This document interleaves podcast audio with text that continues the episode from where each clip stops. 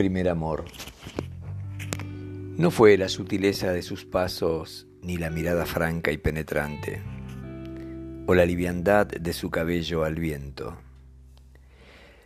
Tampoco el perfume envolvente que enmarcaba el rostro, sonriente y que amable regalaba. Sus manos se elevaron y saludaron al gentío, embelesado con su presencia. Fue un movimiento leve, delicado y tan sincero que parecía que se lo ofrecía a cada alma.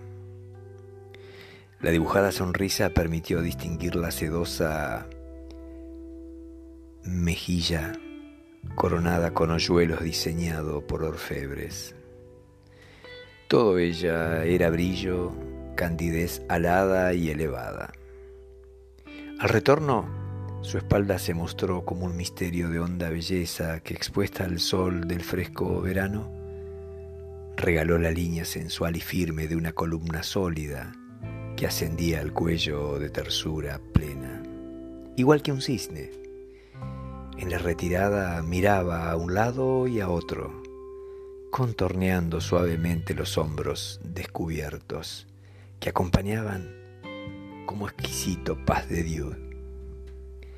Al detenerse un instante, la piel del dorso entregó un ramillete de trémulas pecas que encandilaron de soberbia belleza. El triángulo perfecto de su espalda cautivó a todas las miradas.